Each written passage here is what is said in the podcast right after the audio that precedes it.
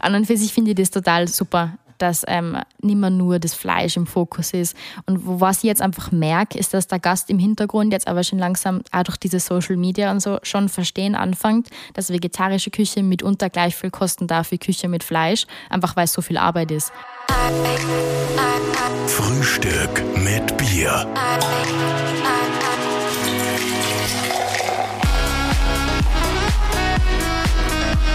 Herzlich willkommen zu einer neuen Ausgabe von Frühstück mit Bier. Wir sitzen heute einer jungen Dame gegenüber, ja, die ist motiviert, das merkt man. Die ist im Gegensatz zu uns extremst motiviert. Also wir sind ja auch oft motiviert. Aber sie ist es schon, sie war es schon mit 20 und hat den elterlichen Betrieb einfach mal so übernommen mit 20 den Tiroler Hof übernommen, war damals die jüngste Hotelchefin und jüngste Haubenköchin Österreichs. Ja, hallo. Schön, dass du bei uns bist. Hallo Victoria. Danke für die. Einladung. Grüß dich. Victoria, Feuerwas. wie alt warst du, wie du deine Hauben gekriegt hast? Ähm, da war ich 21. Und Boah. das war eigentlich recht überraschend. Also Geht es eigentlich so bald? ja, also es war so, dass ähm, einige Gäste anscheinend schon mal Gourmelio geschrieben gehabt haben, dass sie mal vorbeischauen sollen bei uns. Und ähm, da ist eigentlich keine Rückmeldung draufgekommen und irgendwann habe ich mal hingeschrieben, wie das dann ausschaut, äh, wie man da denn hineinkommen könnte in diesen geheimen Kreis.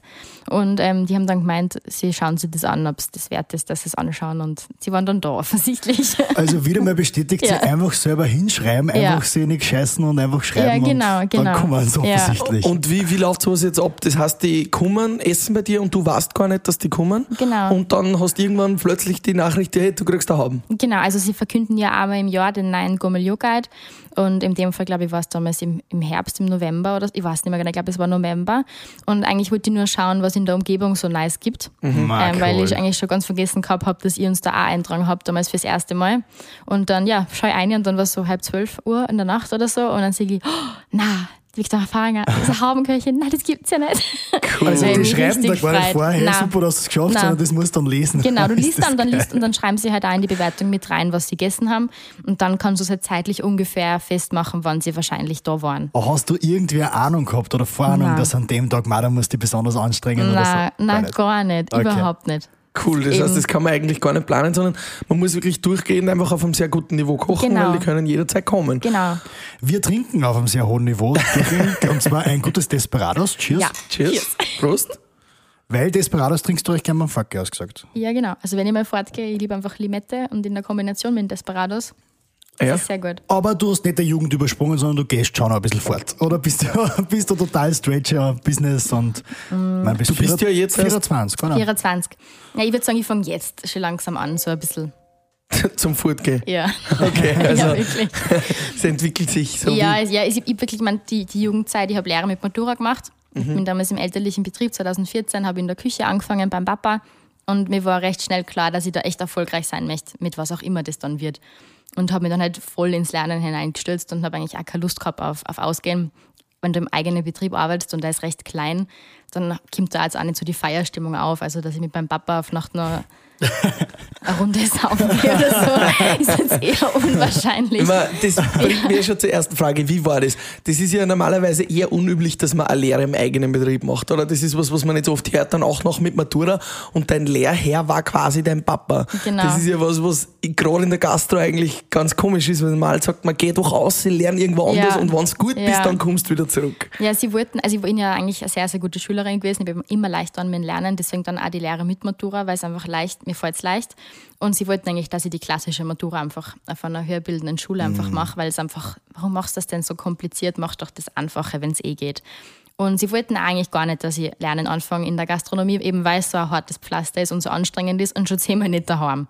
Was haben sie gemacht? Na, Victoria, wenn du das willst, dann machst du es jetzt wie alle anderen, du tust jetzt mal Bewerbungsschreiben schreiben. Und haben mich dann ähm, mit meinen Bewerbungsschreiben zu verschiedenen Betrieben praktisch entlassen und gesagt, du gehst auch zum AMS und meldest dich da Lehrstellen suchend und war dann auch beim AMS Lehrstellen suchend mit zum, also beim Melden. Und ähm, schlussendlich habe ich dann echt gesagt, ja, sag einmal, wolltest du es mir eigentlich komplett auf den Arm nehmen?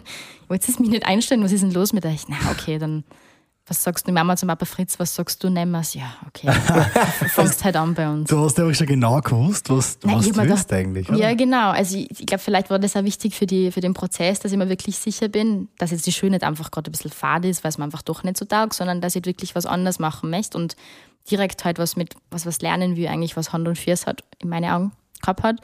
Und ja, so war dann der Prozess. Und du also, wolltest Köchin werden, also das Genau. war wirklich ein Traumberuf. Ja, ja also ich habe während der Schule immer ganz gern daheim gekocht, einfach auf der einen Seite ein bisschen gezwungen, weil in einem kleinen Gastrobetrieb Mhm. hilft man einfach zusammen. Das ist, das ist also ich glaube, wie auf einem Bauernhof oder wenn wenn das Kind daheim einen Geschirrspüler ausräumt, Ja. hilfst du halt im Restaurant mit. Ich habe teilweise in der Volksschule am Nachmittag schon Kuchen mit angerichtet oder habe die Salate gemacht nach der Schule um 12 Uhr. Also ich bin da eigentlich wirklich hineingewachsen in das Ganze und für mich war es irgendwo natürlich, dass ich das weiterspinne, weil ich einfach schon so einen, einen riesen Wissensstock eigentlich schon gehabt habe, ohne dass ich mir den erst aneignen muss. Aber den Würdest du generell sagen, dass äh, so Lehre mit Matura ein gutes Modell ist? Also würdest du das empfehlen? also zu Oder dem muss man, Zeitpunkt ist es schon stressig? Also es ist brutal stressig. Also das, wenn ich sage, das ist ein bisschen anstrengend, wäre die Untertreibung des Jahrtausends. Es ist wahnsinnig fordernd.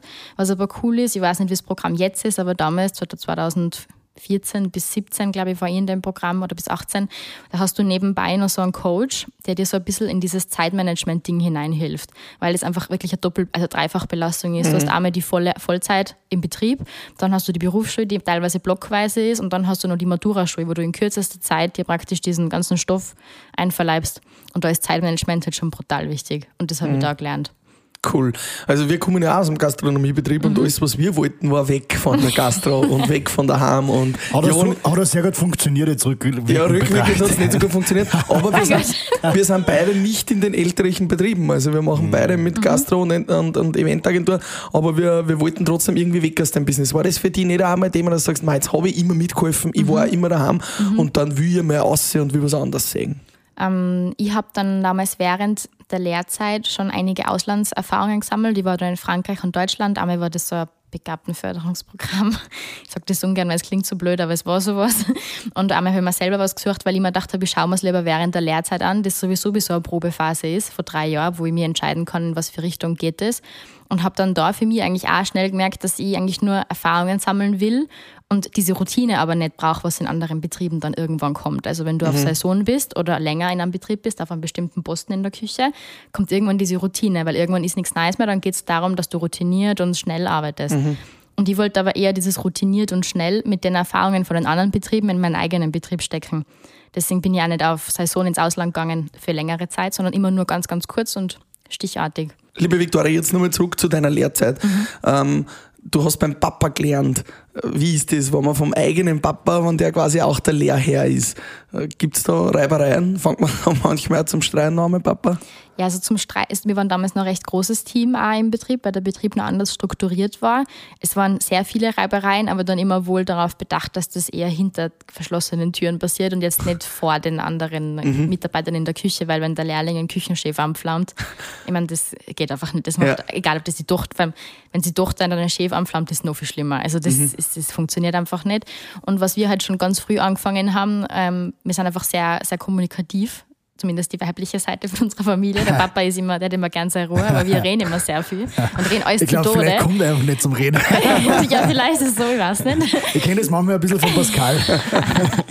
Und wir haben halt immer ganz, ganz viel über alles geredet. Und ich habe mich auch ganz früh schon einbringen dürfen in gewisse Sachen, wie wenn es nur die Serviettenauswahl Auswahl fürs neue Jahr ist oder Neitischdecken oder Speisekartendesign. Ähm, ich habe ganz früh in der Küche dann praktisch angefangen, mir Gerichte zum Überlegen, die ein bisschen abzuändern. Also was recht unüblich ist fürs zweite Lehrjahr zum Beispiel. Aber dadurch, dass ich ja schon diesen Wissensstand von vorher gehabt habe, bin ich nicht im ersten Jahr eingestiegen. Weil normal Ja. kommst du in die Küche und lernst einmal, wie man richtiger Messer hält zum Beispiel. Und das waren alles Sachen, das, das habe ich schon kennen, also den gesamten Stoff vom ersten und zweiten Jahr eigentlich. Cool. Und- jetzt jetzt bist du ja auch ein bisschen Botschafterin für eine Lehre in der Gastro, kann man sagen. Wir haben dich ja auch im Gondelslam kennengelernt von unserem Kollegen Stoccanotti, ähm, um auch ein bisschen so das Image der Gastro ein bisschen aufzupolieren und, und einfach zu sagen, wie es wirklich ist. Weil Küche stellt man sich oft und auch wir, die in der Branche sind, ist ja die Küche oft ein bisschen so eine, eigene Partie, oder? Also das, da geht's oft sehr hierarchisch, sehr stressig zu. Ähm, was sagst du da? Also wie ist es wirklich? Ähm, also ich muss fairerweise sagen, dass dieser Stress und das, und das Hierarchische, das, das brauchst du ein bisschen, um wirklich dann auf Punkt extrem schnell abliefern zu können. Also man muss sich so vorstellen, in der Küche wird eigentlich immer ganz viel vorbereitet und trainiert praktisch bis zu dem Punkt, wo die Gäste kommen und dann muss geliefert werden. Also koste es, was es wolle, das muss einfach schnell funktionieren.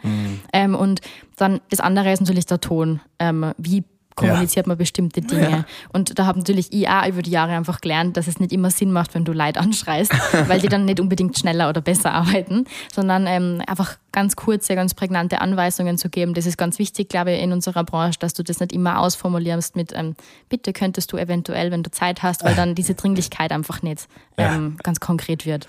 Aber der Rest ist halt der Ton und ich meine, ja, das ist immer noch, also nicht bei uns, aber es gibt Betriebe, ja. auch, die ich auch erlebt habe, wo das genauso ist. Wo der, der Küchenchef ist ja oft der ganze, ja, ja ganz irre extravaganter Choleriker. Ja, genau. Ja, so stellt ja. man das immer vor. Der sich selbst ein bisschen wichtig nimmt, ja. Das heißt, das willst du eigentlich einmal nicht sein, weil du bist ja jetzt Nein. auch Küchenchefin und du willst genau. eigentlich auch ein anderes Bild vermitteln. Genau, ich möchte eigentlich ein anderes Bild vermitteln und was mir auch wichtig ist, ähm, im Prinzip diese Küchenchefs teilweise sind einfach so komplett überfordert und eigentlich schreist du nur dann, wenn du wirklich überfordert bist. Mhm. Auch als Erfahrung. Du wirst nur dann laut, wenn du eigentlich selber nicht mehr weißt, wie es weitergeht. Und das sind eigentlich nur Strukturen des Problems, die nicht genau fertig gedacht sind. Und mhm. da komme ich auch schon aufs nächste, ganz, ganz viele Betriebe. Lässt sich vielleicht auch auf andere Gebiete umlegen, mit dem mhm. Lautwerden, wenn man überfordert ja, ist. Genau. Und mir kommt einfach gerade in Restaurants, ich habe da selber auch das an, aus erster Hand erlebt, ähm, angeschrien zu werden ähm, aufs Übelste. Ähm, aber ich finde einfach, das, das ist immer ein Führungsproblem, das ist immer ein Leadership-Problem, wenn du schreien anfängst. Das ist selten, also in den seltensten Fällen ist der Mitarbeiter so unfähig, dass er die so wahnsinnig macht, was dann immer noch nichts rechtfertigt, aber es ist trotzdem ja, da muss einfach am Leadership mehr gearbeitet werden, mhm. finde ich.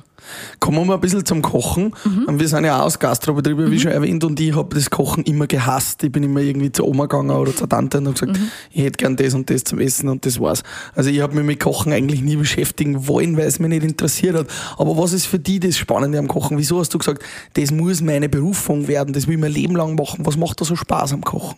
Also am allertollsten finde ich eigentlich, dass du gerade in der Lehre zum Beispiel, dass du jeden Tag aufs Neue die Chance hast, das komplett das Ruder umzureißen. Also wenn der Vortag nicht ganz so toll war, hängt er der sicher nicht nach, weil du ja sowieso jeden Tag frisch produzierst und frisch zubereitest. Das war mal das Erste. Also du hast jeden Tag wirklich eine neue Chance, die du nützen kannst. Und das Zweite ist, dass es so irre bunt ist. Also gerade wenn du mit frischen Lebensmitteln arbeitest, Kräuter, Gemüse, Obst, Fleisch etc., das ist alles so bunt und das ist einfach fürs Auge also extrem entspannend. Also für mich wäre das jetzt keine Alternative, dass ich den ganzen Tag zum Beispiel vor dem Computer sitze, weil mir einfach die Farben fehlen. Also dieses hm. Echte und die mhm. Materialien und Texturen und, und ja, das war für mich eigentlich auch was ganz was Schönes, weil es ein bisschen was Künstlerisches, Künstlerisches auch ist. Mhm. Schöner Gedanke. Und dieses Feedback vom Gast äh, kriegt man ja manchmal in der Küche nicht ganz so sehr mhm. mit. Das kriegt ja meistens dann eben eher der Kellner, da gibt es dann ja. weiter, oder die Kellnerin. Ähm, wie siehst du das oder kriegst du das auch mit bei dir im Betrieb? Ja, wir haben eine offene Küche. Mhm. Also man kommt bei uns in, ins Restaurant in Tiroler Hof rein und links geht es in die Küche, rechts geht es in, in den Gastraumbereich. Und ähm, normalerweise sagen viele Gäste schon Hallo bei der Küche und sagen dann wieder Tschüss, wenn sie gehen. Manche kommen auch zwischendrin einmal auf so einen kurzen Ratscher zur Tür. Also man ist eigentlich recht nah am Gast. Und in Wahrheit, es gibt halt nichts Schöneres eigentlich, als wenn dein Gast geht und sagt, danke, das war wieder so super und cool. freue mich aufs nächste Mal. Und äh, du hast jetzt den Betrieb übernommen relativ bald, mit 20 schon. Mhm. Ähm, und auch das dann in Victoria's Home umbenannt. Wie, wie war das für die ganze Familie oder auch für die Belegschaft, dass plötzlich du jetzt dann die Chefin warst und auch das Aushängeschild, dass das nicht mehr Tiroler Hof, sondern Victoria's Home Gassen hat? Wie da könntest du übrigens mal für Victoria's Secret kochen. ja, ja, eh, also da haben wir eh gehofft, dass uns den nicht irgendwie verklagen oder so. Nein, aber eben auch, weil unser, unser Hausprospekt Victoria's mit K Secrets heißt, weil praktisch unser unsere Geschichte mit drinnen ist, die Geheimnisse, wie unser Unternehmen aufgebaut worden ist. Also ich hoffe jetzt mal, dass wir damit irgendwie durchkommen. Dass Sie zuhören, bitte nichts tun.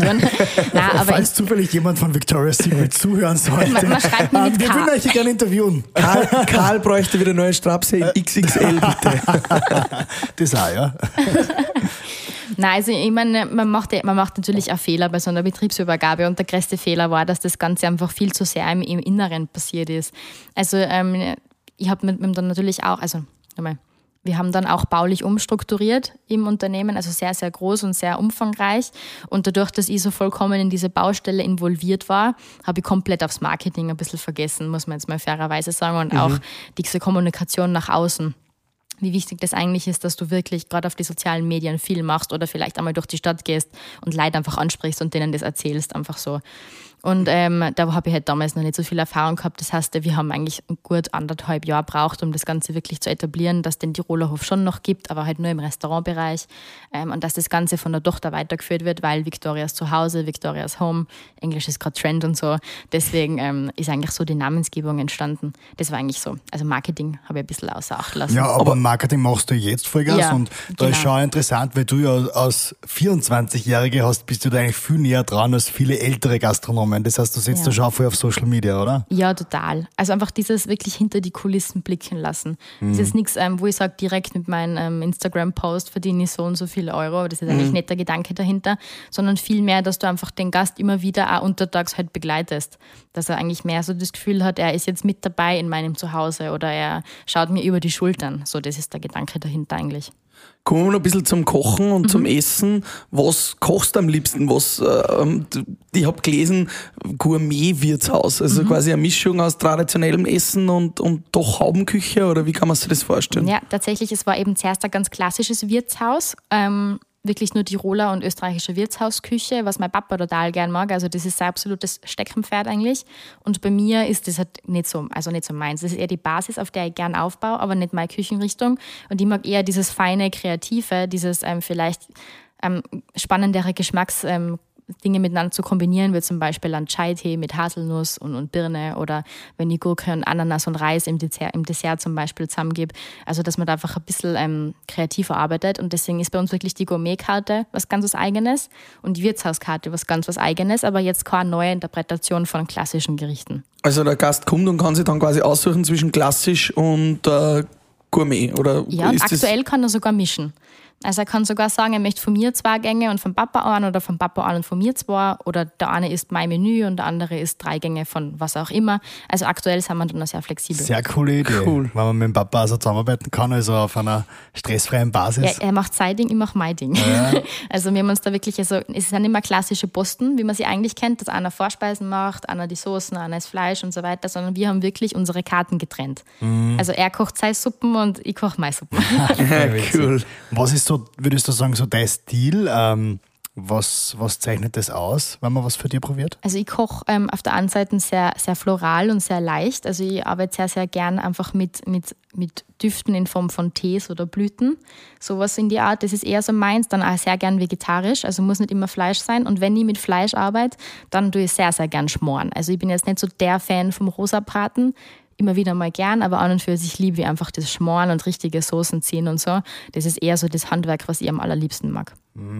Das ist ja auch das Schwierigste, oder? Dass man eine gute Sauce kriegt, oder ja, nicht? Genau. Also der Karl und ich, wir sind so, wenn wir, wenn wir in ein Restaurant gehen, dann bestimmen wir uns immer gleich nur eine Sauce dazu, weil sonst zu wenig ist. Es ist sonst ja. meistens zu wenig. ja, früher war der Saucier ja eigentlich der wichtigste, oder? Der ja, halt das, den Geschmack letztendlich ja. kreiert hat. Ja. ja, aber die Soße verbindet das halt einfach alles, oder? Also die, wenn man es jetzt klassisch denkt, in Beilagen und Hauptstück, dann kommt das halt dann am Löffel durch die Soße wie so eine kleine Decke, die das halt zudeckt, wieder zusammen. Mm. Jetzt hast du gesagt, vegetarisch kochst gern, das ist ja sowieso super trendy gerade. Wie siehst du da die Entwicklung auch äh, beim Essen und auch so gesellschaftlich gesehen immer mehr hin zu vegetarisch? Essen wir irgendwann vielleicht auch alle Insekten in Europa? Und wie siehst du da so ein bisschen den, den Trend? Ja, Insekten waren ja nicht vegetarisch.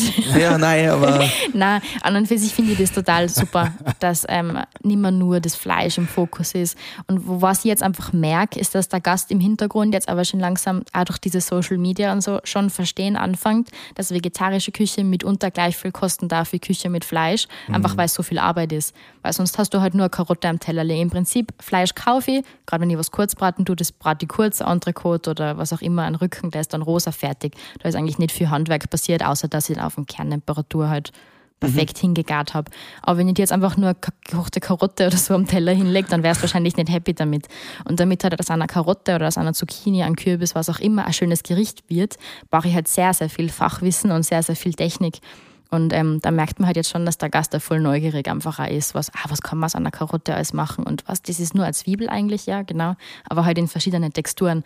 Also ähm, das ist schon ein, ein Riesentrend und eine Riesenchance, aber auch, glaube ich, den wir alle irgendwo ergreifen sollten. Mhm. Ja, ich finde es auch eine super Entwicklung, also mir taugt es auch richtig.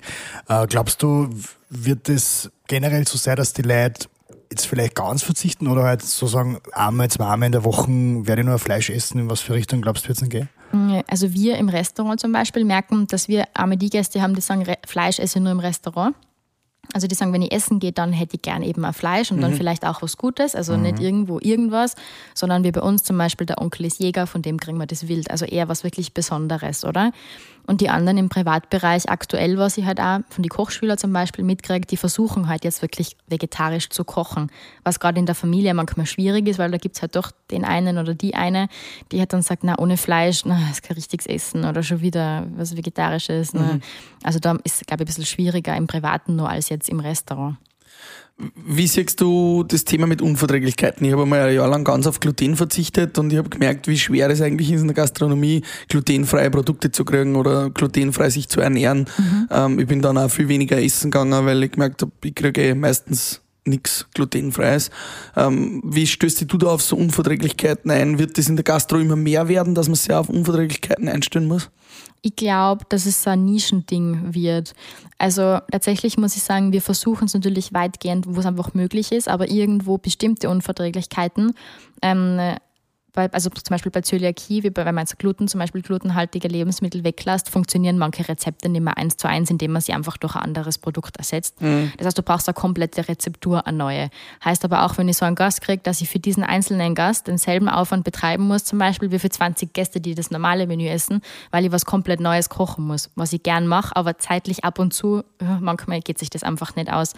Und in Wahrheit, glaube ich, werden sich einfach ganz, ganz ähm, viele oder halt vielleicht einzelne Restaurants wirklich auf solche Dinge spezialisieren. Mhm. Dass sie wirklich sagen, na, wir sind ein Restaurant, wir achten auf fruktosefrei, äh, laktosefrei oder wir sind ein reines ähm, Zöliakie-Vegan-Restaurant zum Beispiel. Dass man sich da wirklich probiert, sehr zu spezialisieren, weil ich glaube, das ist eigentlich das, was wir aktuell wirklich brauchen in unserer Branche dass die Restaurants sich wirklich überlegen, was kann ich eigentlich wirklich gut mhm. und was kann ich nicht so gut und das lasse ich einfach weg, weil man muss nicht alles anbieten mhm. in Wahrheit. Also nicht der klassische Pasta, Pizza, ja. ähm, Burger und Schnitzel Burger, Schnitzel, alles ja. mögliche genau. Fischgerichte. Genau. ja, sondern wirklich überleg da einfach, was du gut kannst und wenn das einfach nur in Form von zwei, drei, vier, fünf Gerichten ist, ist das in Wahrheit ja absolut ausreichend, wenn wir mal ehrlich sind. Mhm. Manchmal kann zu viel Angebot den Gast Find auch überfordern. Finde ich auch voll. Mhm. Du hast ja auch die Diätköchin gemacht, also du mhm. kennst dich mit sowas auch wirklich aus. Du mhm. hast da quasi auch eine Ausbildung gemacht. Wie siehst du da ähm, meine Droge Nummer eins? Wie siehst du den Zucker? ähm, also ich bin ja einer, ich, ich könnte, mhm. äh, ja, ich liebe Coca-Cola oder auch äh, ja, süße Nachspeisen in Form von alles, was mit Schokolade zu tun hat. Ähm, wie, wie, ja, ist das, ist das wirklich eine Droge auch für die Gesellschaft, der Zucker? Sollte man wie viel Zucker ist gesund? Wie viel also sollte man essen? Ich bin jetzt kein Gesundheitsapostel. Ich konnte nämlich Eis zum Frühstück essen, fairerweise. Ich habe okay. sehr, sehr schlechte Ernährung, was das angeht. Aber ähm, ich muss, also rein vom Kochtechnischen her ist Zucker einfach nicht nur ein Süßstoff, sondern gibt ja teilweise auch Textur.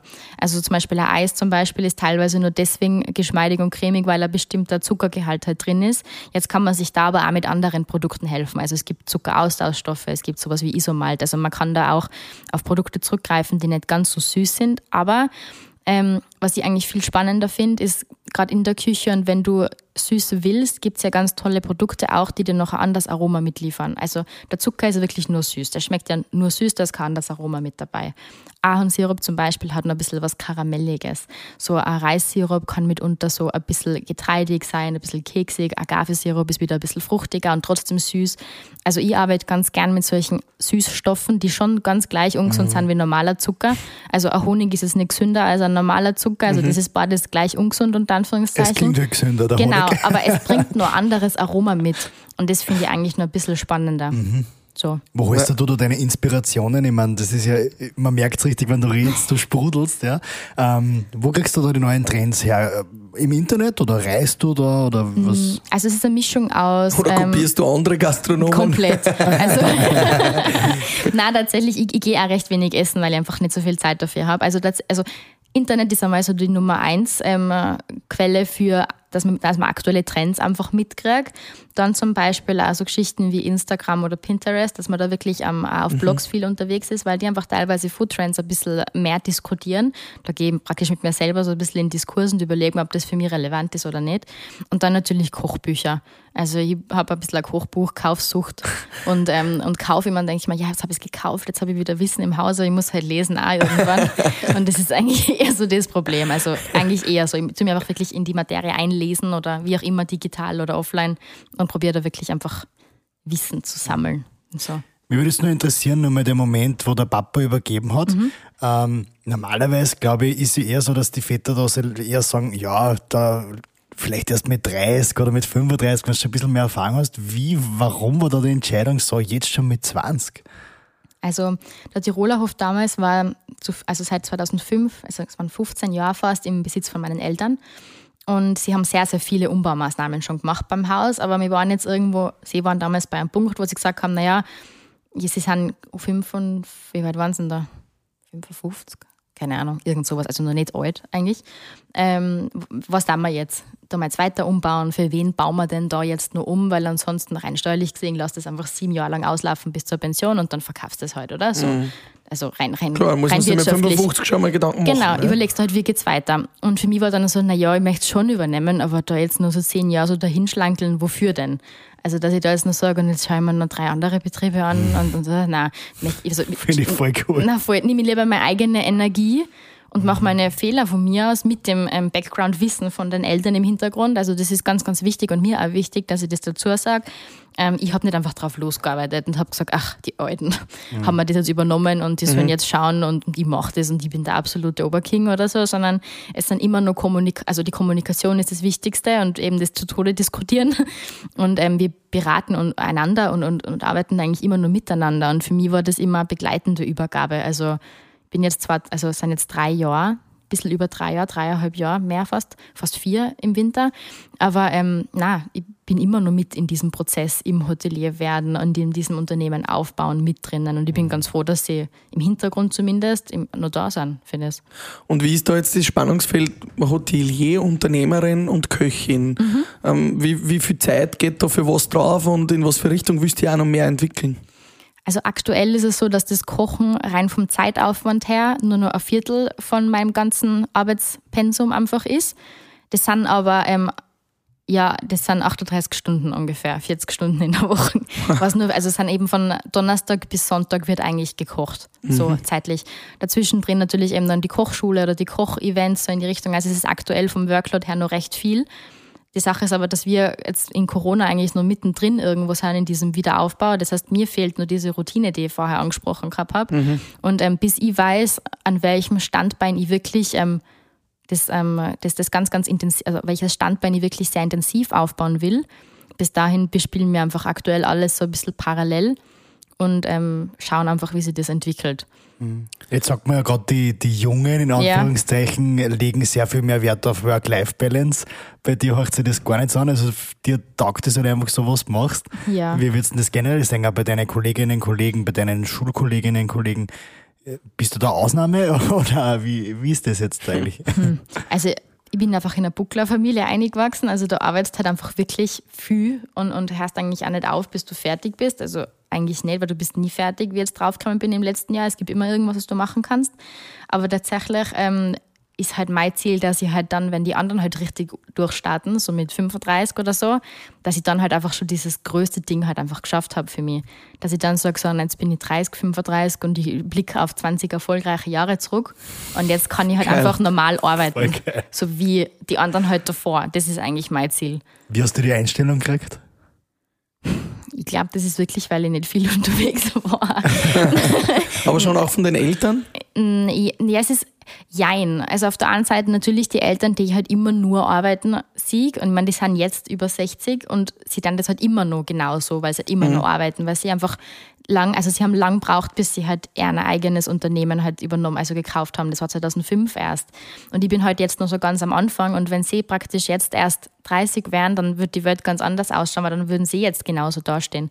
Aber ich sehe mich halt nicht mit 65 so intensiv noch körperlich arbeiten, wie, wie sie das jetzt immer noch machen, aber auch wollen. Also, sie sind in dem Radl schon so lange drin, da kriege ich sie nicht aus. Cool. Total spannend. Wahnsinn. Ja, spannend ist auch immer unser Frühstück mit Bier, Bierwagen. So ist es. Der Frühstück mit Bier. Bierwagen. Der bringt uns frisches Bier. Frisches Stoßen wir an. Desperados. Cheers. Cheers. Natürlich mit einer Limette drauf. Mm. Das ist immer so der Moment bei uns, wo wir über Jugendsünden, Rauschgeschichten und über irgendwas Lustiges reden, was der Victoria mal passiert ist. Das kommt bei der Victoria erst. Das kommt Ja, erst. dann müssen wir uns wieder zusammenhocken in ein paar Jahren. Aber was ist da schon mal Lustiges passiert? Ähm, hast du mal, ja, irgendeinem Gast was ganz Grausliches kredenzt? Ich habe letztes Mal gehört, ähm, es, hat jemand, es hat jemand aus Spaß ähm, einem Gast, der sich einmal beschwert hat, hat er das nächste Mal, wie der Gast gekommen ist, ein Schnitzel gemacht und hat ihm aber statt dem Käse einen Wettex einbaniert. Und der Gast hätte das fast gegessen. Na, wirklich? Also, weiß nicht, Ah, hast du irgendwie okay. solche Geschichten, irgendwas Lustiges, was in der Küche mal passiert ist? Nein, also ist eher einmal so gewesen ähm, in einem Kochkurs. Da haben wir eine Herrenrunde da gehabt zum Steak-Kochkurs machen und das war der, der Wein, die Weihnachtsfeier von denen. Bin ich erst später draufgekommen, weil ähm, sie schon von Anfang an recht trinkfreudig waren. Ich sage, jetzt Victoria, jetzt trink halt einmal mit was mit uns, das gibt's ja so nicht. Und ich so, nein, besser beim Kochkurs. Und bin aber dann draufgekommen, was, was wollen die Gäste? Die wollen eigentlich nur einen Spaß haben und das Kochen ist total nebensächlich So ist gewesen. Und habe dann halt mittrunken, habe dann praktisch meine Flaschen Wein gehabt, mir haben Steaks gemacht, also auch zum Soßen machen und habe halt dann da mittrunken und zum Ende hin war es dann echt ein bisschen stressig geworden, weil ich die Zeit übersehen habe und, und dann war das alles ein bisschen chaotisch. Also das war jetzt vom Arbeiten mit Alkohol her die verrückteste Geschichte, aber ich bin danach schlafen gegangen. Also sie haben dann ein Steak gegessen und ich habe gesagt, hey Mann, da, ich bin's, tschüss. Haben sie dich quasi angefühlt? Ja, komplett und ich stehe da hinterm Herd, Gasherd, aber Herr ist worden und ja. Aber das ist das Schlimmste, was passiert ist, muss ich Aber sagen. das heißt, ähm, äh, dem Alkohol bist du als Gastronomin wie viele andere Gastronomen nicht so zugetan, oder wie? Nein, ich bin eher so eine ähm, Anlasstrinkerin. Wie ist es an? Das hört sich schlimm an, gell? Nein. Also Weil immer, das, bei uns gibt es halt jeden Tag einen Anlass. Das wollte ich auch gerade sagen. okay. Nein, es ist eher so, wenn, wenn wirklich einmal was, wenn ich wirklich mal von einer coolen Party oder irgendeinem Konzert oder irgendjemand hat Geburtstag oder so, dann trinke ich sehr, sehr gerne und dann, ja, dann meistens auch ein bisschen über das Notwendige hinaus. Und deswegen brauche ich am nächsten Tag immer einen Tag frei. Deswegen kommt das so selten vor. Weil ich erhole mich einfach nicht. Das ist schlimm. Wie ist das? Du hast jetzt gesagt, ähm, du gehst nicht so viel fort, du bist nicht so viel unterwegs, du hast Lehre mit Matura im eigenen Betrieb gemacht. Ähm, hat man da auch Zeit für Freunde, für vielleicht auch mal einen Mann in deinem Leben? Wie schaut da so ein bisschen die Planung aus, auf, das, auf der Life-Balance-Seite? Na, die Life Balance ist aktuell beim Entstehen. Also ich bin in einer Beziehung, ich habe Freunde und ich pflege auch meine Freundschaften mehr oder weniger regelmäßig. Dadurch, dass ähm, doch einige von denen auch StudentInnen sind und sowieso nicht in Kufstein sind, sondern wirklich auch weiter weg, sieht man die jetzt sowieso nicht täglich. Also sind dann halt Telefonate oder einmal ein Videocall oder so am Programm. Aber an und für sich, ähm, ja, bin ich eigentlich aktuell wirklich zufrieden damit, muss ich sagen. Also läuft echt alles unter am Hut bei dir. Arbeit, Ja, Privatleben. Freunde. Aber ein ja. großer Hut. Ja. Klingt total cool. Also sehr, sehr spannend. Was sind da so vielleicht noch deine Ziele? Wo magst du noch hin? Ähm, jetzt, wie gesagt, kommt ja vielleicht die eigene Kochsendung auf Puls 4 dann. Wie schaut's da aus? Wie geht's weiter? Also ich habe jetzt einfach die Erfahrung gemacht, dass mir das vor der Kamera stehen wahnsinnig viel Spaß macht. Ähm, auch in Verbindung damit, dass man, also in, in der Verbindung, dass man Kochen wirklich ein bisschen in die Leiden, also in den Haushalt damit hineinbringt. Und wenn sich diese Kochsendungsgeschichte weiterspinnen wird, in welcher Form auch immer, dann wäre ich da absolut ähm, begeistert, weil das macht mir wirklich sehr, sehr viel Spaß. Und wie lässt sich das dann mit dem eigenen Betrieb zu Hause verbinden? Das Ähm, Restaurant ist dann zu und Kochkurse gibt es in dem Zeitraum, wo ich nicht vor Ort bin, zum Beispiel auch nicht. Okay, das heißt, du, du sperrst das Restaurant auch nicht zu fixen Zeiten auf und sagst, da muss ich da sein, sondern Nein. dann ist halt einfach mal zwei Tage zu und dann Genau, fertig. genau. Ja, Finde ich auch gut, weil das auch eine Einstellung ist, die viele vielleicht noch nicht gehabt haben vorher. ja dass immer das weiterlaufen muss, Ja, ständig. Und genau, koste was wolle. Ja, genau. Also finde ich auch gut, dass du Ja. sagst, okay, dann ist halt einmal zu. Ja, aber ich so bin ja nicht da. Also das Ja. ist ja, aber teilweise stößt es schon auf Unverständnis, weil dann heißt sowas wie der Papa ist ja eh daheim. Sag Ja, Ja. das ist eine Person. Wie soll ich eine Person Und das musst du dann einfach wurscht sozusagen. Nein, oder? jeder sage ich halt dann so, ja, aber eine Person kann das nicht und ich bin nicht da. Also deswegen ist es zu. Finde ich cool, ja. Aber dass das Unternehmen dann auch aufbaust und weitere Köche einstellst oder so und du dich da operativ herausnimmst, Mhm. siehst du das schon oder Na, siege noch nicht. nicht? Also aktuell ist es wirklich mein Baby und eben nur im Entstehen wirklich. Und ähm, momentan und ich glaube jetzt auch in naher Zukunft eher nicht. Also das ist wirklich meine Handschrift und die von unserer Familie und wir bleiben jetzt mal unter uns. Und hast du dann irgendwie auch noch vor, weiß ich nicht, äh, mehr Hauben zu kochen oder Sterne oder was auch immer, was es gibt? Also mein Anspruch ist, dass ich wirklich mit jeder Karten, die ich mache, irgendwo was Neues probiere. Und mit Neuem meine ich, dass ich eine neue Technik vielleicht noch verfeiner. Eher so, dass ich wirklich mich verbessere von Karte zu Karte. Und wenn damit halt mehr Hauben kommen, würde ich mich freuen. Und ansonsten freut es mich, wenn es bei der einen bleibt, die wir jetzt haben. Mhm. Jetzt hast du auch zum Beispiel den Jungunternehmerpreis gekriegt 2020 und 2022 nur einen Den Tirol Touristiker Nachwuchspreis. Touristikerpreis. Wie wichtig sind das solche Preise? Ist das auch ein Aushängeschild, das man braucht als Gastronom? Ähm, gerade als, als, als junger Mensch und gerade als Frau in der Branche, glaube ich, ist es ganz, ganz wichtig, dass von außen Anerkennung für das kommt, was, was ich an Leistung bringe. Weil es einfach ganz oft heißt, ja, die hat die Junge oder ja, ja, jetzt hat sie das daheim übernommen. Und ähm, gerade wenn von außen Aner Anerkennung kommt, das ist irgendwie wie so der Prophet im eigenen Land zählt nichts. Mhm. Aber sobald dann Institute das Ganze anerkennen, dann irgendwo steigt auch das Ansehen intern. Das ist eher das, was mir einfach aufgefallen ist, also für die große breite Masse jetzt. Mhm. Du hast zuerst schon von Image geredet, dass du dafür mhm. über Social Media machst, da die Werbung, mhm. dass du zeigst, was du eigentlich im Unternehmen machst. Ist das auch ein guter Weg, um neue Mitarbeiter, Mitarbeiterinnen zu bekommen? Weil das ist ja in mhm. der Branche gerade ganz, ganz schwierig, ja. neue Leute zu bekommen. Absolut. Also tatsächlich kriegen wir recht viele Bewerbungen und auch teilweise direkt über Instagram. Jetzt stellen wir aktuell aber nicht ein, deswegen tut es mir eigentlich schon wieder fast leid. Und kannst du uns schicken. ja, ist eher für die Küche. Hab's da Bedarf? Ja. okay, passt. Ähm, ja, na, also definitiv. Also Social Media und es gibt ja mittlerweile die verschiedensten Plattformen. Ich meine, Facebook gerade bei unserer Generation ist beim Auslaufen. Das haben eigentlich eher nur noch die Älteren, so ab 35, ja. Entschuldigung. Also ich bin schon auf Kein Facebook. Problem. Danke, ja. Victoria. Danke, Victoria. Das heißt, du bist schon auf TikTok auch, oder? Ja, das ist der, bei der App, da steige ich noch nicht so ganz durch. Das ist ein bisschen kompliziert, ah, finde ich. Gott sei Dank sagst du das. Ja. Wenigstens gibt es nur äh, junge Menschen, die nicht alle auf TikTok sind. Also wo ich schon zum Schauen, aber zum Content generieren nicht. aber ja, also so, soziale Medien sind wirklich wichtig. Mhm. Also putterst du auch Werbung ein und bist auf Instagram? Ja, also nicht wirklich mit Budget, also das eigentlich nicht. Okay. Eher so, dass ich halt einfach, wie gesagt, dieses über die Schulter schauen. Mhm. Jetzt hast du vorhin schon gesagt, du bist glücklich vergeben in einer Beziehung. Ich stelle mir das trotzdem auch immer ein bisschen schwierig vor für den Freund, für die andere Seite. Wie lässt sich das vereinbaren? Arbeitet der mit im Betrieb? Mhm. Ähm, macht er ganz was anderes und sagt, wir sehen uns dann am Montagvormittag oder wann du halt frei hast. Wie lässt sich so eine Beziehung auch mit deinen ambitionierten Zielen und mit deiner Workload auch verbinden? Naja, er ist auch sehr ambitioniert mit seinen Zielen, die er hat, ganz anderer Bereich aber, aber auch sehr ambitioniert und deswegen funktioniert das auch. Also wir wohnen zusammen und wir sehen uns dann spätestens halt beim Schlafen gehen und beim Aufstehen halt ähm, und es funktioniert. Also mhm. auch wieder die Kommunikation und eigentlich war das nie wirklich Thema. Also du hast nie Zeit für mich oder irgend sowas. Tatsächlich mhm. nicht. Wir haben es eingangs schon erwähnt, wir kennen uns ja vom Gondelslam. Ja. Das war cool. eben vor allem auch dazu gut, äh, die Dienstleistung in den Vordergrund zu stellen, generell einfach so ein bisschen den Traum von den jungen Leuten, was wollen sie denn eigentlich machen oder sein? Ähm, was sind da deine wichtigsten Messages an die Jungen, die jetzt zuhören oder auch an mhm. Ältere? also gerade für die Jungen oder Mittel, Mitteljungen, Alten, wie auch immer, ich bin da immer sehr so jemand, der gerne in Nischen denkt. Und wenn jetzt einfach gerade für die Menschen spreche, die vielleicht überlegen, einen Betrieb zu übernehmen, weil da kann ich mir am besten hineinfühlen. Und ich glaube, da ist der einzige Bereich, wo ich wirklich einen guten Rat geben kann. Ähm, wenn ihr den Betrieb übernehmen wollt und irgendwas passt euch an diesem Betrieb, an der Konstellation nicht, dann rechnet euch das Ganze einfach durch mit eurer Idee, mit euren Visionen und passt es einfach so an das an, wie ihr das haben wollt. Es zwingt euch keiner, dass ihr das macht, nur weil es 150 Jahre lang so gewesen ist, jetzt ganz blöd gesagt. Also probiert einfach wirklich eure persönliche Note mit einbringen, wenn das das Einzige ist, was euch an dieser Sache stört. Wenn es die Arbeitszeiten nicht sind, wenn es ähm, das Engagement, das gefordert ist, nicht ist, sondern wirklich nur, na, aber ich habe keine Lust auf Bed and Breakfast oder Gott, halt Pensionsgeschäft ist gar nicht meins oder wir haben 100 Zimmer, so viel Leid, das will ich nicht, dann ähm, passt es einfach so an, dass es zu dir passt, rechnet er das durch. Das ist schon wichtig, dass man wirtschaftlich ist und jetzt nicht nur irgendwie Orchideen und keine Ahnung, und ich bin jetzt einfach kreativ und, und schau mal, was passiert, sondern es ist schon auch wichtig, dass man das Ganze kalkuliert. Also das Risiko soll immer kalkulierbar bleiben, aber veränder es doch einfach. Und selbst wenn es dann nichts ist, kannst du es ja immer nur weiter verändern. Mhm. Aber das, das, heißt, du hast diese Übernahme auch wirklich durchkalkuliert. Du warst auch äh, ja. gute Freunde stellen Rechnung so in die Richtung ich mit dir selbst. Ich bin ein absoluter Zahlenmensch. Also wirklich, ja. es ist manchmal schon fast ein bisschen verbissen. Also ich habe meine mit Excel, Excel-Tabellen, die mir aber meine Schwester hergestellt hat, weil ich bin nicht so gut im Excel-Formeln erstellen, muss ich fairerweise sagen. Aber aber ich ähm, kalkuliere sehr viel und, und, und auch beinahe eigentlich täglich, gerade aktuell. Also, glaubst, du, glaubst du, wie wichtig ist denn da das Team, äh, mit dem du es machst? Oder bist du eher Einzelkämpferin? Zum Kalkulieren? Na, generell.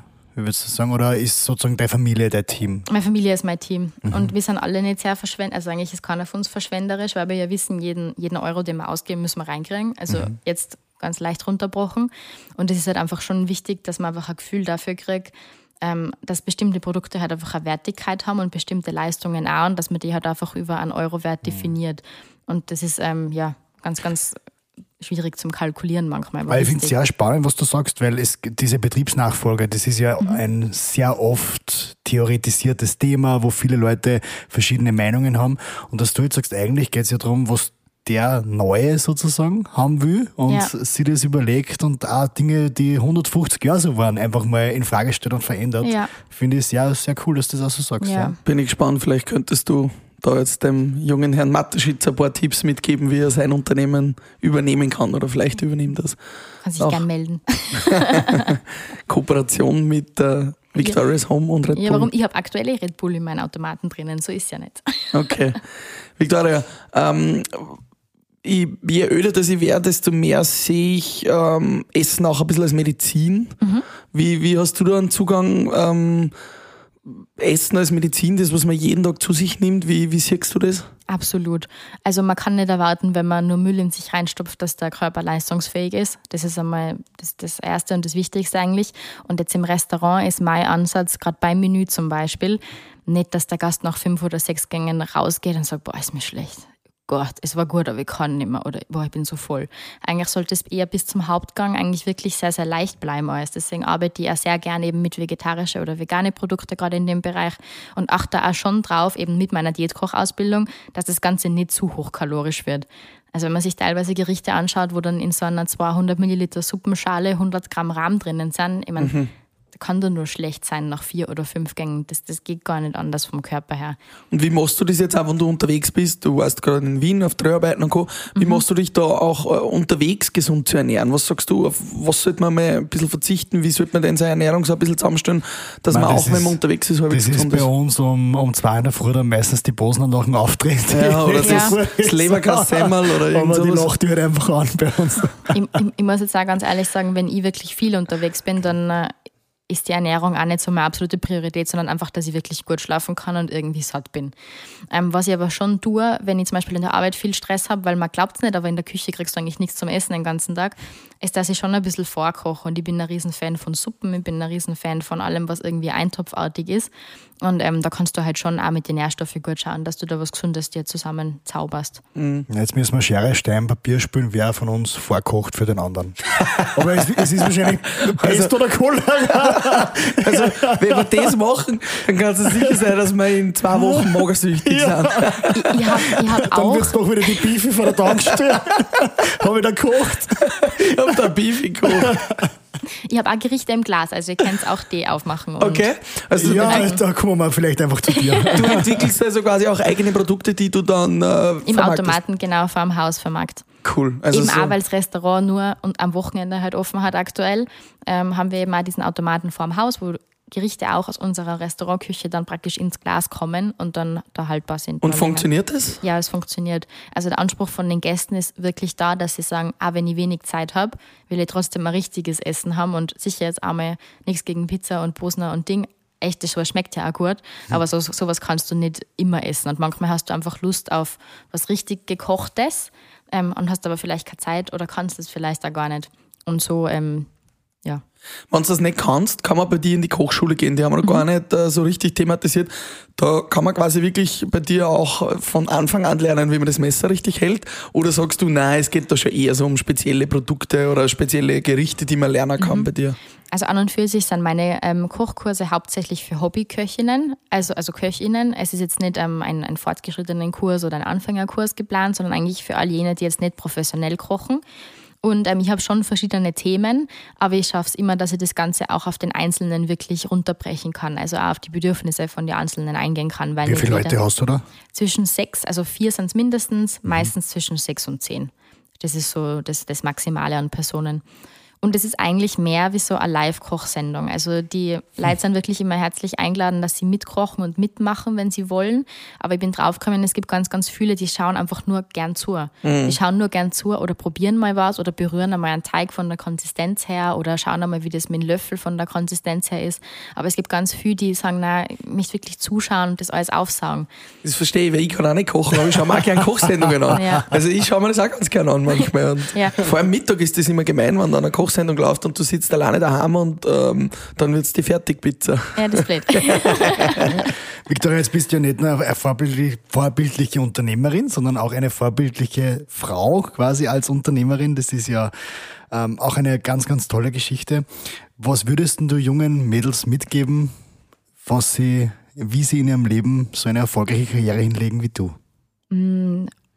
Also die, die Hürden, vielleicht fange ich damit an, die Hürden, die auf mich zukommen, sind, sind auf der einen Seite, dass du halt sehr, sehr stark unterschätzt wirst, was eigentlich wieder ein Vorteil ist. Also man kann eigentlich in jeder Hürde immer ein bisschen einen Vorteil sehen. Die Leute sehen das nicht so kommen, dass du wirklich was am Kasten hast, was ich wahnsinnig lustig finde, weil verstehe ich nicht. Aber ab an und für sich sind da diese Vorteile anscheinend noch da. Ah, das ist eine Frau, ah, das ist ein Mädel und die schaut ganz nett aus, die kann wahrscheinlich nichts. Ähm, und das kannst du eigentlich immer als, als Chance nützen.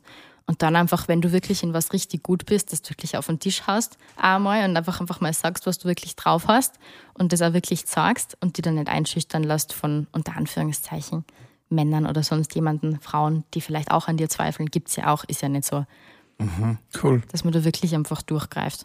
Und Was- ein gutes Umfeld ist eigentlich wichtig. Ja, das sagen wir einmal, dass du ja so ein bisschen der Durchschnitt der fünf Personen bist, mit denen du dich am meisten Genau. umgibst. Darum habe ich auch Ja. durchschnittlich schon so viel Gewicht wie der Karl. Hoffentlich äh, geht's bei meinen Haaren nicht in deine Richtung. Das gehört dazu bei uns. ich verstehe, das passt gut. Wie schaut's vielleicht aus mit Rituale von dir? Ähm, weil du ja so ein, wirklich ein tolles Mindset hast in deinem, Und deinem auch so Alter. viel Workload. Da wirst du vielleicht ja auch mit Ritualen arbeiten, oder? Was, was du jeden Tag machst. Also tatsächlich ist es so, ich hätte so gern, ich, war, ich, hätte so gern so ein super Ritual. Die sagen ja, jeden Tag um acht stehe ich auf und dann mache ich meinen Sport und trinke ich mein Zitronenwasser und, und keine Ahnung. Aber in Wahrheit ähm, ist es eigentlich eher so, dass ich irgendwann einfach mal meine Rückzugszeit einfach brauche, wo ich dann sage, so, und jetzt, ich, möchte, ich kann keine Leute mehr sehen.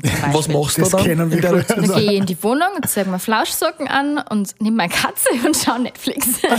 Nein, es ist dann wirklich ganz Also klassisch. Gott sei Dank, du bist Ja. doch noch ein ganz normales 24-jähriges Mädchen. Das passt. Nein, ich brauche dann einfach mal Ruhe. Also irgendwann ist so diese Social Battery einfach aus, wo ich sage, so, und jetzt bitte einen ganzen Tag lang Handy, nur wenn es wichtig ist, nur Familie und ansonsten lasst mich einfach in Ruhe mit allem. Und das Was ist deine Lieblingsserie?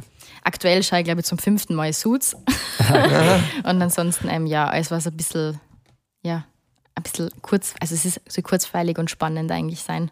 Und nichts nichts Dramatisches. Also ich bin jetzt nicht so ein Fan von Mord Und und, was, Totschlag. wo man schnell wieder einsteigen kann, weil wenn man es einmal zwei Monate Ja. nicht sieht, wenn man die ganze Zeit arbeitet, dann Genau. muss man trotzdem wieder einsteigen können. Ja, genau. Das kenne ich Genau. von wo. Ja, Victoria. liebe, liebe Victoria, am Ende vom Frühstück mit Bier kommt immer noch kurz ein Word-Rap, ein Bier-Rap, kurze Fragen, kurze Antworten. Bier Word Rap. Wenn ich nicht so eine gute Köchin wäre, was wäre ich denn dann? Dolmetscherin. Das Oh, wenn ich. Dolmetscherin wäre, welche Sprache würde ich übersetzen? Russisch und Französisch. Das war eigentlich mein Plan Nummer eins. Bevor ich, also ich habe Lehre mit Matura gemacht, weil ich immer daheim gearbeitet habe. Und ähm, habe mir gedacht, eine Arbeit, die halt daheim und kriege wenigstens ein Geld dafür, weil ich dann sowieso Dolmetscherin werden will. Okay, und äh, kannst Russisch und Französisch? Oder? ja, nein, ich habe das damals nur über Bubble. Also Französisch kann ich gut, also ich verstehe es meistens besser, als ich es darauf antworten kann. Also das funktioniert gut und Russisch eigentlich nichts mehr fast. Ich habe das über Bubble damals selber Cool. gelernt. Also vielleicht gibt es einmal eine Kochsendung auf Französisch. Ja, vielleicht. mit Untertitel dann, aber damit die Franzosen das verstehen. Okay. Und äh, welches Land wäre es, wenn es nicht Österreich oder Tirol wäre? Wenn es nicht Österreich oder Tirol wäre. Wo würdest gerne mal hin? Unbedingt oder vielleicht auch länger sein? Also mir hat es extrem gut in, in, in Nizza damals gefallen. Also ich habe da gearbeitet an, an der Côte d'Azur, da hat es mir sehr gut gefallen. Also das würde würd mir gefallen, so für die Sommer- oder, oder, oder Herbstsaison. Und dann, wenn man schon von dem reden, dass man vielleicht einen anderen Wohnsitz hat, dann würde ich auch gern irgendwie einmal nach Amerika oder so. Also dann speziell eher so in die San. Francisco-Richtung. Ja, da Nein, kannst du die dann ist eher so mein. Pilates-Lifestyle. Also so, da hätte ich dann meine Morgenroutine mit Yoga und einem Smoothie. Also ja, ein bisschen Tagträumen. Aber das wäre dann eher das. Und, und ganz wichtig, Entschuldigung, vor der letzten Frage, äh, deine Lieblingsspeise? Dein absolutes Lie- Fischsuppe. Fischsuppe. Also, Also- Bouillabaisse. Ja, ja, genau. Oder oh, ich, ich liebe das. Alles, was mit, mit Krustentieren und Meeresfrüchten und Mm, ach, ja, oh ja. Gott, konnte ich sterben. Habe ich gerade gestern gegessen. Also, Und mein Lieblingsgeschmack, also vielleicht das Lieblingslebensmittel, könnte man so sagen. ähm, geröstetes Sesamöl. Oh. Ist klar, ja. Ja, ist auch, ist Das auch auch sofort gedacht. ja. Nein, das ist so mein absolutes Lieblings. Geröstetes Sesamöl. Ja, ist sehr, sehr gut. Vielleicht ganz kurz, Victoria's Home ist. mein Zuhause. Ja, ganz klassisch. Also mein Unternehmen, mein Zuhause, das wächst um mich und mit mir, entwickelt sich weiter, so wie ich auch. Also das ist eigentlich so die Idee eigentlich meines Lebens als Unternehmensform. Sehr schön, da werden wir die auf jeden Fall bald einmal besuchen. Ja, gern. Und zum Schluss gibt es noch die Frage, Mit wem hättest du gern mal ein Frühstück mit Bier, tot oder lebendig? Mit der Mama von meinem Papa. Also die ist leider nicht mehr am Leben. Die habe ich nie kennengelernt, aber ich habe immer nur ähm, super schöne Geschichten gehört von ihr. Dass Cool. die auch so ein bisschen eine Frau war, die Gas gegeben hat und richtig Ambitionen gehabt hat, aber halt leider viel zu früh verstorben ist. Cool. Ja, Victoria, das war sehr spannend mit dir. Danke. Wir freuen uns schon auf die zweite Haube. Jetzt kommt eh die Haubensaison. Ja, jetzt geht's Ähm, los. ja, Nein, jetzt wirklich, geht's los. jetzt, nein, auch mit die Hauben geht's wirklich los. Ja, ja, ja. Und wir kommen gerne mal vorbei und ähm, ja, holen Sie nur ein Kilo oder mehr auf den Bauch von dir. Gern, uns. gern. Victoria danke für die Fahringer. Einladung. alles Gute, hey, Danke. cool. Danke. Tschüss. Ciao. Frühstück mit Bier.